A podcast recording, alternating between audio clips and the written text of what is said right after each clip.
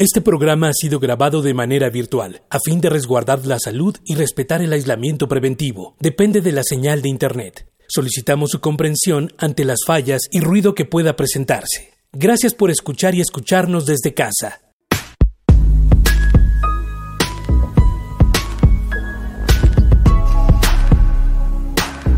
Radio UNAM presenta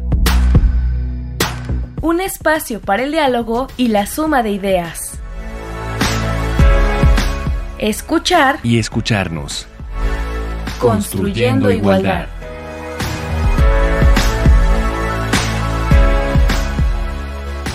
Esto es escuchar y escucharnos. Estamos construyendo igualdad. Qué bueno que nos acompañan. Como cada semana son bienvenidas y bienvenidos. Nuestro tema de hoy es acompañamiento a víctimas de violencia. ¿Y quién mejor para hablarnos de esto con la experiencia que tiene en este campo y en muchos más? Ya nos platicará ella ahorita un poquito más, que Argentina Casanova. Argentina, bienvenida a los micrófonos de Radio UNAM. Qué gusto que por fin podemos tenerte aquí. ¿Cómo estás? Muy bien, muchas gracias, Amale, por la invitación y a todo el equipo que nos acompaña en la transmisión. Muchas gracias a ti. Oye, platícanos un poquito sobre ti. ¿Quién es Argentina Casanova?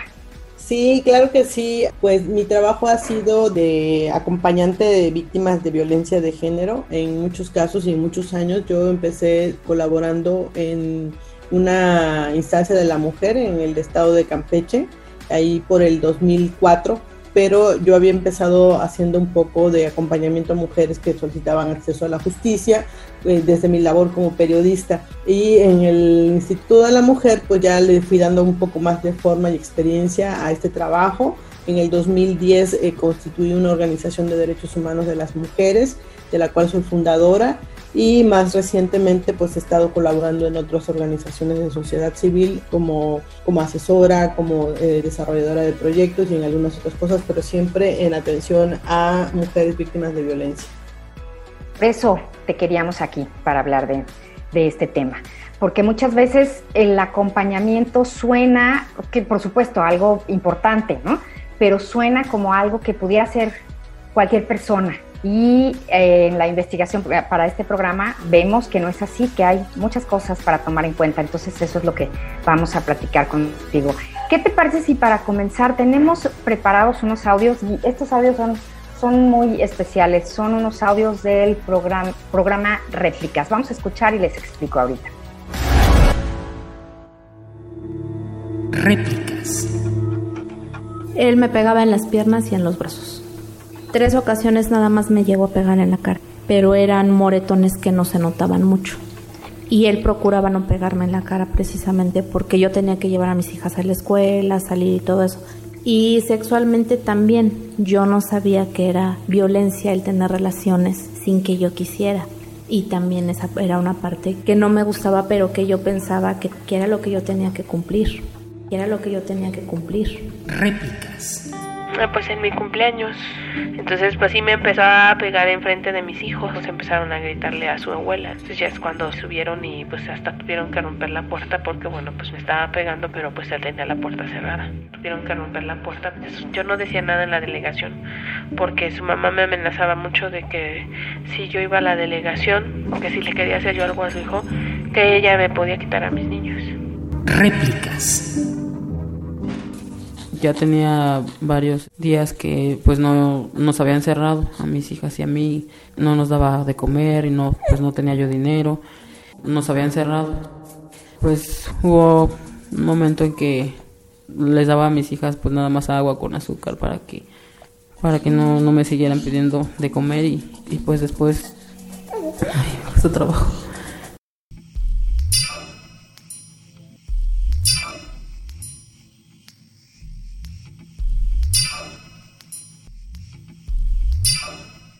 Bueno, pues fueron unos fragmentos del programa Réplicas. Este programa fue transmitido por Radio UNAM en 2009 y después ha tenido por ahí algunas eh, transmisiones más.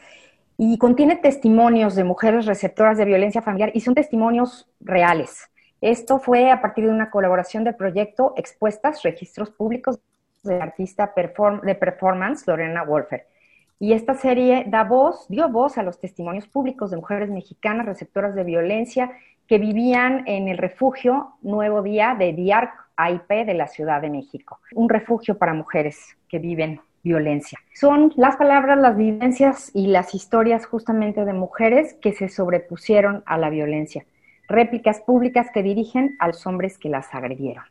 Pues fuerte, fuerte escucharlas y fuerte siempre este tema. Por eso la importancia y la necesidad del acompañamiento.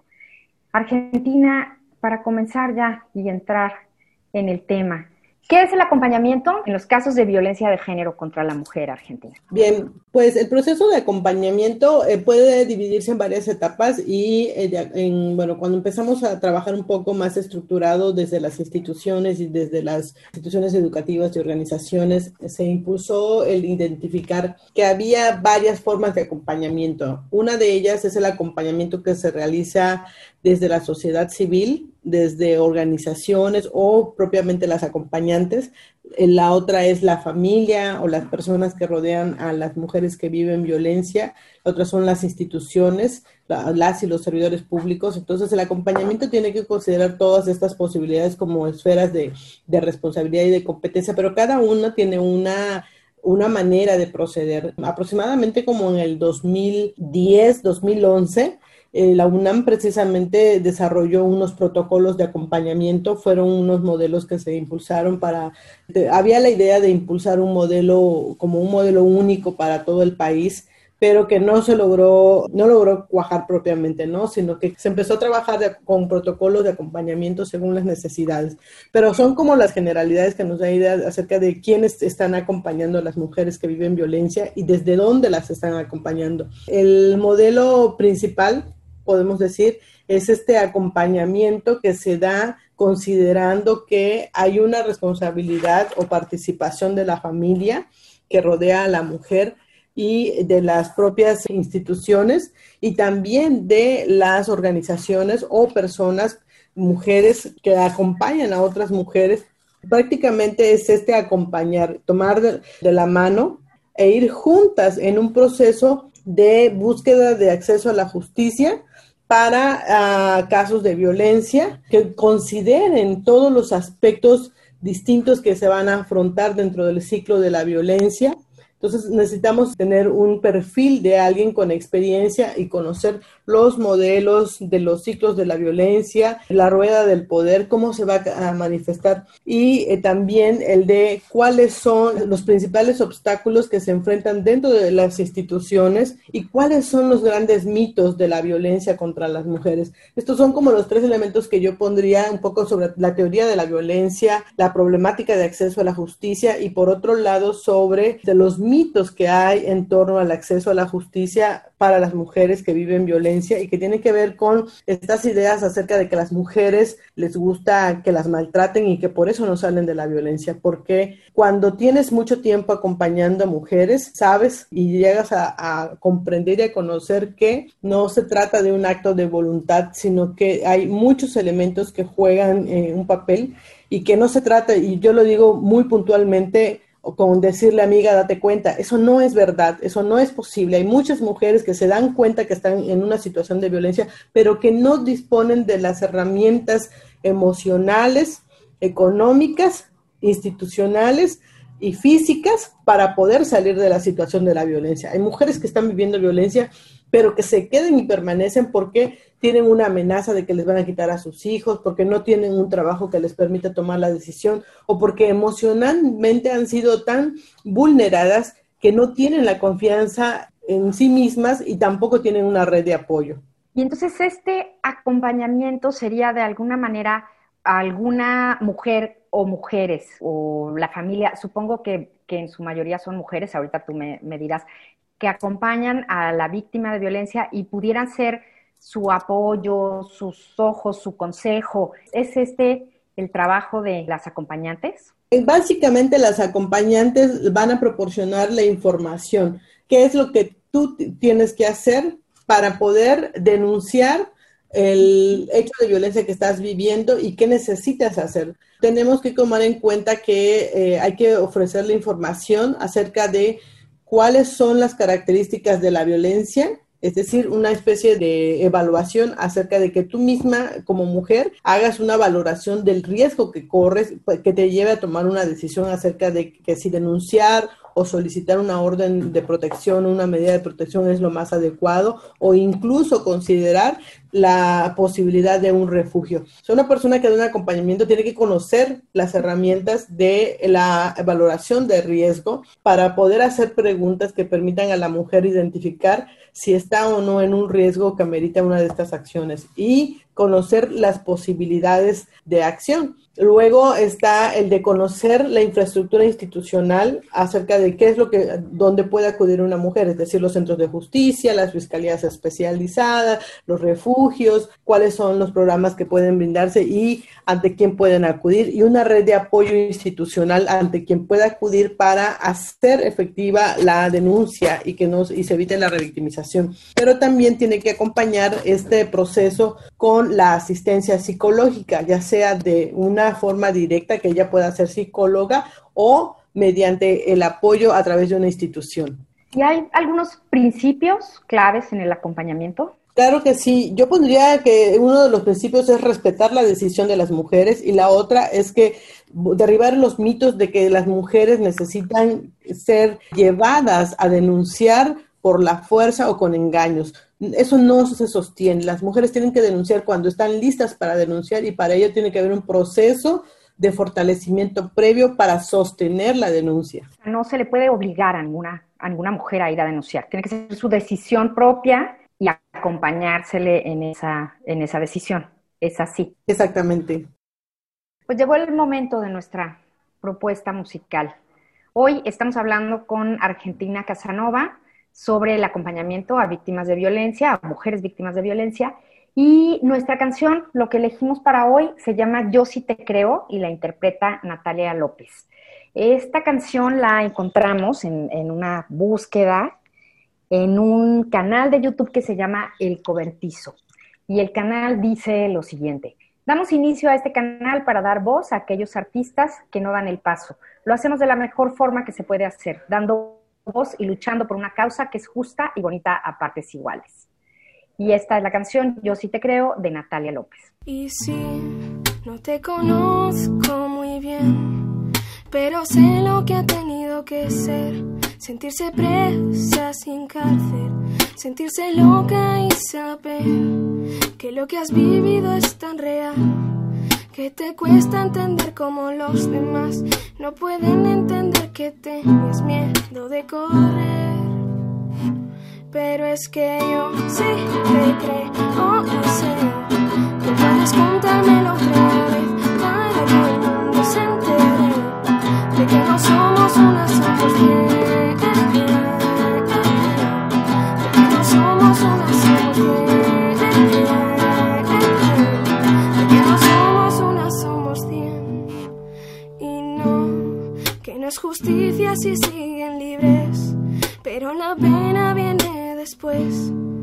rompen la vida y la voz, pero yo sigo cantando por todos.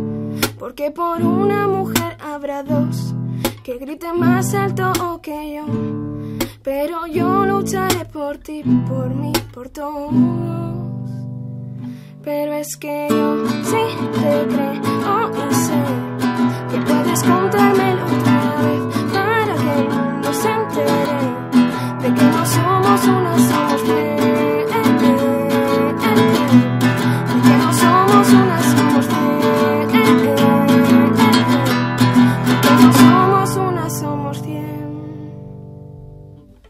que yo sí te creo y puedes contármelo otra vez, para que el mundo se entere que no somos una, somos cien. Esta fue Natalia López, Yo sí te creo, en el canal El Cobertizo de YouTube. Y estábamos hablando de los principios.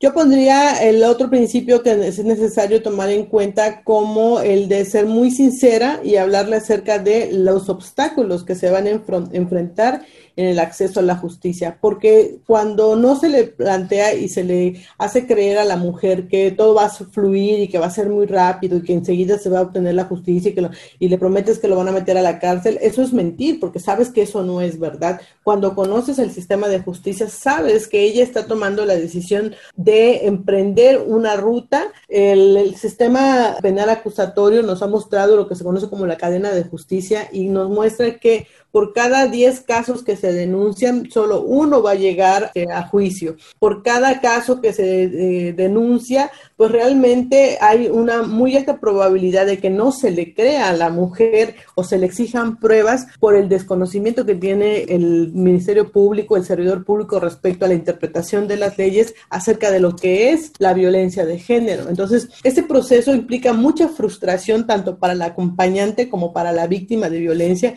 que tiene que haber el conocimiento de, estos obstáculos, hablarle, plantearle y también tener la experiencia y el conocimiento para saber cómo se va a sortear. Por esa razón, yo creo que el acompañamiento tiene que ir desde las organizaciones, desde las instituciones eh, de sociedad civil y es más viable sostenerlas porque son muy cansadas, son muy demoradas y no, no, no se puede sostener en lo individual. Las organizaciones tienen la capacidad de poder acompañar un caso, poner una psicóloga, poner una, una trabajadora social, poner una abogada, y aun cuando es muy costoso para las organizaciones, esas son las que más lo pueden hacer y son las que toman los casos de manera paradigmática, los más extremos, para hacer el litigio estratégico, que es el que nos va a permitir hacer cambios estructurales en el acceso a la justicia y que son los que han permitido que se ponga en la agenda pública este tema. El acompañamiento es tan importante que es el acompañamiento a las mujeres víctimas de violencia o sus familiares el que nos va a dar por resultado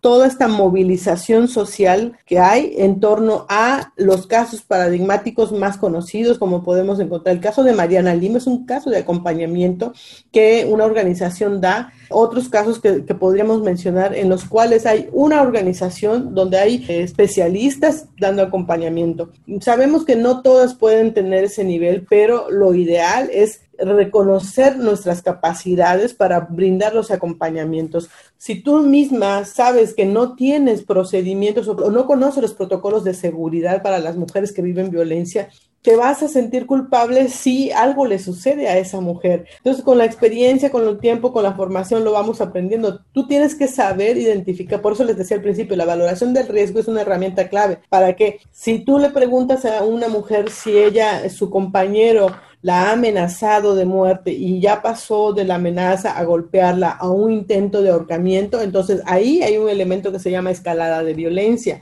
Por esa escalada de violencia tú puedes identificar que va a seguir aumentando el nivel de la violencia hasta desencadenar posiblemente en una tentativa de feminicidio o en un feminicidio.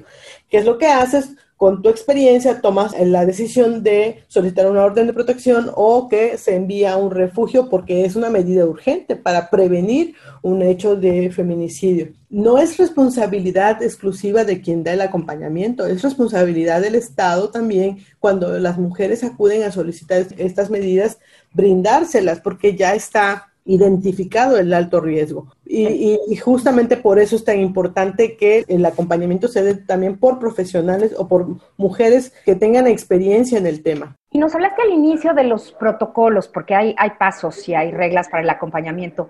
Estos protocolos, todos tienen perspectiva de género. ¿Qué se tiene que cuidar al seguir uno para el acompañamiento a mujeres víctimas de violencia? ¿Qué, qué hay al respecto, Argentina?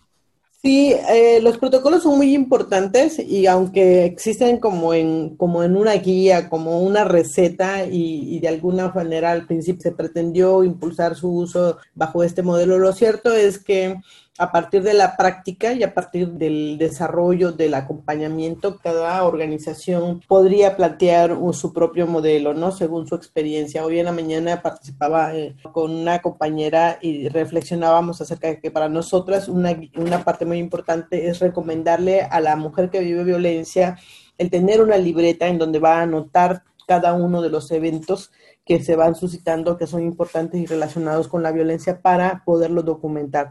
Estos son como un elemento que nosotros ponemos en, nuestro protocolo de atención, pero no significa que todas, todas lo tengan que seguir de esa manera. La mayoría de los protocolos, y voy a hacer la diferencia, tiene enfoque de género, no necesariamente son feministas, porque hay también organizaciones que impulsan acompañamientos desde una perspectiva feminista que que no es lo mismo que el enfoque de género y no es lo mismo que el enfoque de derechos humanos porque nos lleva a pensar el autocuidado y el cuidado de la otra porque se, se, considera también un proceso de reflexión y de acompañamiento para que la mujer que ha vivido la violencia transite hacia una conciencia y apropiación de sus derechos, y de su formación como feminista para, para poder conocer cuáles son sus derechos. Y si alguien que nos esté escuchando requiere ella misma, o si conocen a alguna mujer que necesite este tipo de apoyo y acompañamiento, ¿a dónde acudir? Aquí tenemos algunas sugerencias para ustedes. Las víctimas de violencia de género no tienen que pasar solas por el proceso de denunciar a su agresor. Para conocer más de los distintos protocolos para quienes desean acompañar a víctimas de violencia, te recomendamos los textos. 1. Protocolo de atención en materia de acompañamiento a la mujer que vive violencia, de Claudia Rivera. Búscalo tecleando cedoc.inmujeres.gov.mx diagonal protocolo-acompañamiento. 2 modelo de atención a mujeres en situación de violencia, sus hijas e hijos. Este trabajo te ayudará a conocer el marco legal para realizar demandas en contra de los violentadores. Escribe en tu buscador cedoc.gov.mx diagonal LGAMVLV. 3.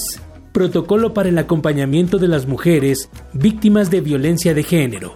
Una investigación del Instituto de Investigaciones Jurídicas de la UNAM un artículo que no solo explique el marco jurídico de las mujeres violentadas, sino que busca dar apoyo integral a estas. Es decir, que también explica la importancia del apoyo psicológico, otras medidas de seguridad y a qué se enfrentan realmente ante el Ministerio. Encuentra la investigación en la Biblioteca de Jurídicas www.bibiojurídicas.org o www.jurídicas.unam.mx.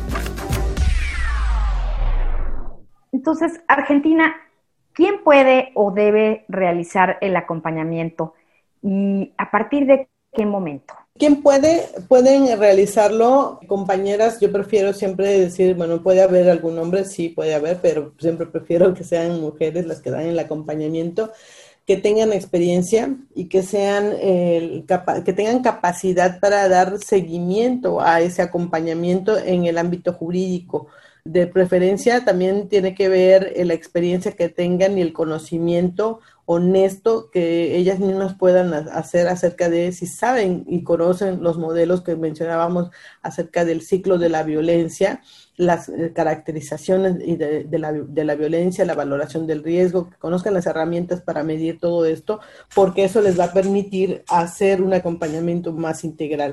Yo recomendaría que se hiciera una, una búsqueda muy, muy puntual respecto a quién puede brindar acompañamiento de manera integral, que tenga experiencia, que tenga conocimiento, que pueda identificarlo, porque tiene también implicaciones de responsabilidad para quien está brindando el acompañamiento y también tiene muchas implicaciones emocionales.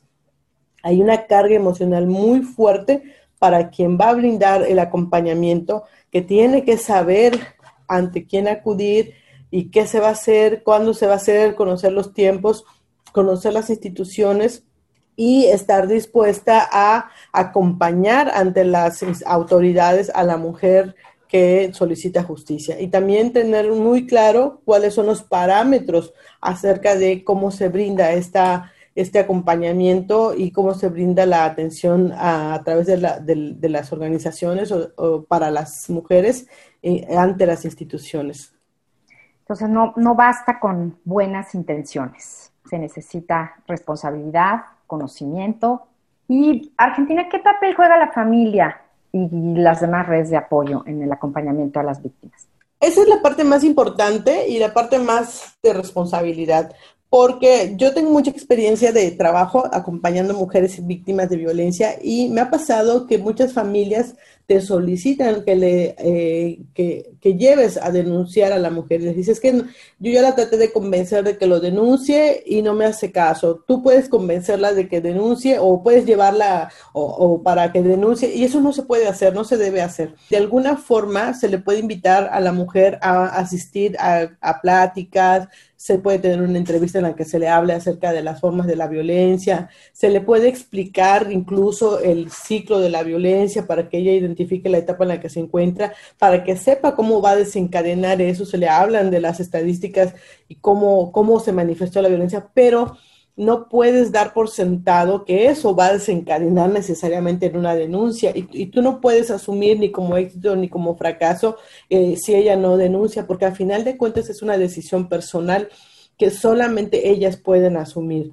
Y tienes que considerar todos estos elementos de los que yo hablaba al principio acerca de que si una mujer dice, bueno, yo no, yo no voy a denunciar porque eh, no tengo un empleo, ¿no? Entonces, tiene que haber un proceso que considere todos esos elementos de cómo canalizar a una mujer para que pueda encontrar un empleo o cómo brindarle el refugio para que reciba ayuda inmediata, pero hay un proceso en el cual ella necesita que su familia la apoye y ahí es lo más importante, o sea, la familia desafortunadamente en nuestro país y en, yo creo que es un problema general. Todo mundo habla sobre la violencia y todo mundo opina sobre la violencia, pero nadie, de, nadie asume que alguien en su familia está viviendo violencia y nadie quiere hablar sobre la violencia y nadie está muy dispuesto, que digamos, o hay muy poca gente dispuesta a modificar los, las formas de educación sobre las niñas que desencadenan en estos hábitos de, violencia.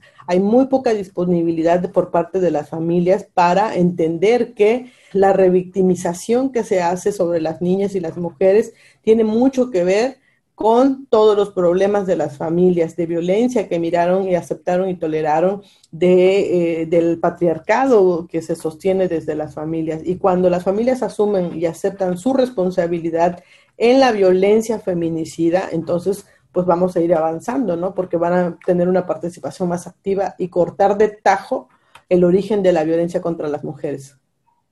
Mucho trabajo por delante, mucha información, mucha difusión de este tema. Y qué trabajo tan importante el del acompañamiento y qué responsabilidad tan grande Argentina.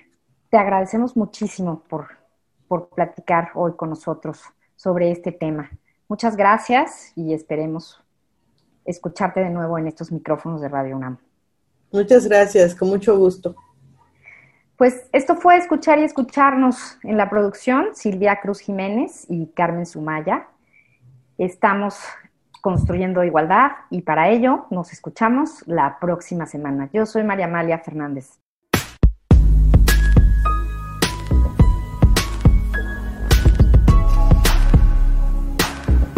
Radio UNAM presentó escuchar y escucharnos. Construyendo igualdad.